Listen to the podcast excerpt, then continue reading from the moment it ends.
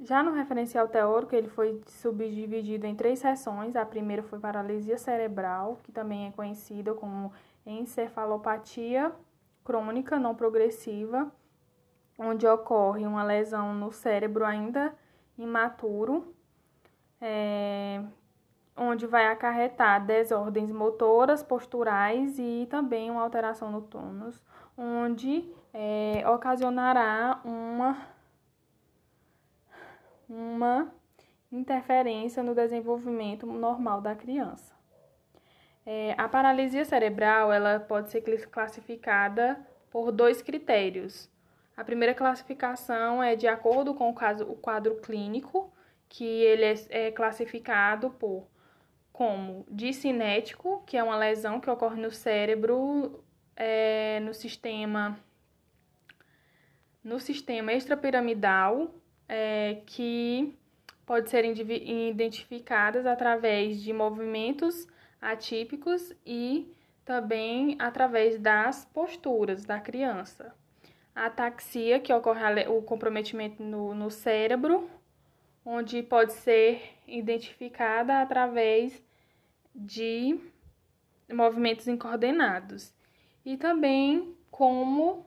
espástica, que vai ser uma lesão no sistema piramidal, onde a criança ela vai apresentar uma hipertonia, o aumento o aumento dos dos reflexos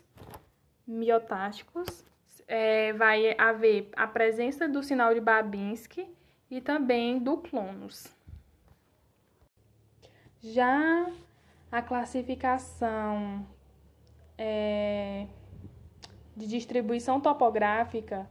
é por hemiplegia, que acomete apenas um hemicorpo, a diplegia, que acomete mais os membros inferiores do que os superiores, e a quadriplegia, que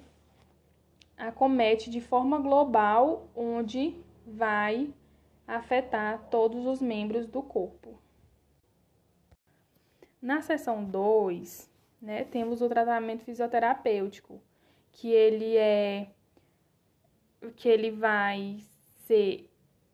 amplo, né? Que existe vários recursos fisioterapêuticos que vão ajudar no tratamento da paralisia cerebral. Entre esses tratamentos temos a cinesioterapia, a, a facilitação neuromuscular funcional, que é o FACE, é, a hidroterapia, a ecoterapia e também através de métodos como o método do, do Bobat. É, esses, esses recursos eles vão auxiliar né, por o tratamento, agindo como uma, uma forma de facilitação para as crianças é, obterem uma melhor qualidade de vida, visto que a paralisia cerebral ela não tem cura. Já a terceira sessão temos o Metatera Suite, que ele foi criado em 2002, né, por dois fisioterapeutas que, que, eram, que são um casal, que são Richard e a Isabelle Coscienio, que eles são originários dos Estados Unidos e eles têm uma criança, eles têm, eles são pais de uma criança que tem paralisia cerebral. É, este método ele foi criado é, a partir né, de uma inspiração que eles tiveram da era espacial russa, onde na era espacial russa os, eles, os astronautas eles vestiam uma veste né, para combater os efeitos da, negativos da gravidade, da falta de gravidade que, que eles tinham. O método TeraSuit, ele constitui-se de uma vestimenta que, que é entrega, integrada a cordas elásticas com um colete, com, uma, com joelheiras, com sapatos e um short, que tem por objetivo auxiliar na facilitação, na estabilização e no suporte dos grupos musculares da criança. Este método ele dispõe-se de ganchos que se apoiam em um sistema de tubos elásticos que são colocados de forma individual nas crianças, como está representando nesta imagem ao lado. Diante disso, o traje ele tende a executar uma tração entre a pelve e, os, e o, o tronco e a pelve e entre a pelve e os membros inferiores. O traje é associado à gaiola com elástico, é, são utilizados na terapia neuromotora intensiva, que é o TMI, na qual se enquadra o método Terasud, onde a criança, onde vai promover na criança uma estabilização de tronco, facilitação para realizar movimentos tanto em membros superiores como nos inferiores, vai estimular as aferências e assim vai proporcionar uma melhora e uma manutenção do sistema postural, do equilíbrio, da aquisição da marcha, da coordenação, força, da resistência muscular e da adequação do tônus. É, o, o método ele consiste em exercícios intensos, que vão de 3 a 4 horas por dia durante 5 semanas, com duração mínima de um mês. Na primeira semana, o objetivo é diminuir o tônus. Na segunda semana, já almeja um ganho de força muscular. E na terceira semana, o, o, o foco principal é, na, é o aumento da resistência e também a melhora da postura corporal. Na metodologia, né? O presente estudo, ele trata-se de uma pesquisa bibliográfica de forma qualitativa,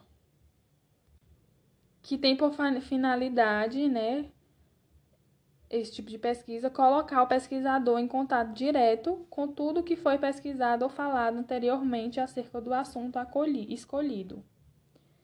É, como critérios de inclusão, temos artigos publicados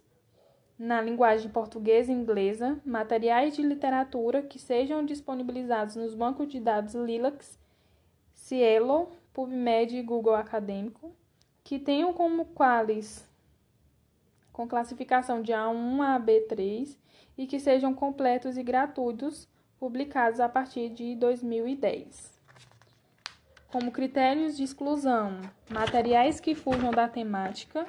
que não apresentam quales com classificação de A1 a B3,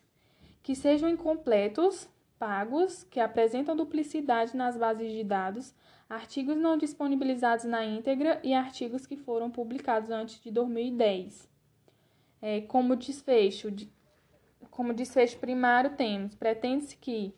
se tenha avaliado, por meio da revisão de literatura, a eficácia do método TeraSuite no tratamento de crianças com paralisia cerebral através da revisão da literatura científica. Como desfecho secundário, com esse, com esse trabalho espera-se que se tenha verificado se, os estudos sobre o método conseguiram observar a geração de controle motor, que se tenha observado se os estudos sobre o método conseguiram observar o aumento de força muscular, que se tenham identificado se os, se os estudos sobre o método conseguiram observar geração de ajustes posturais.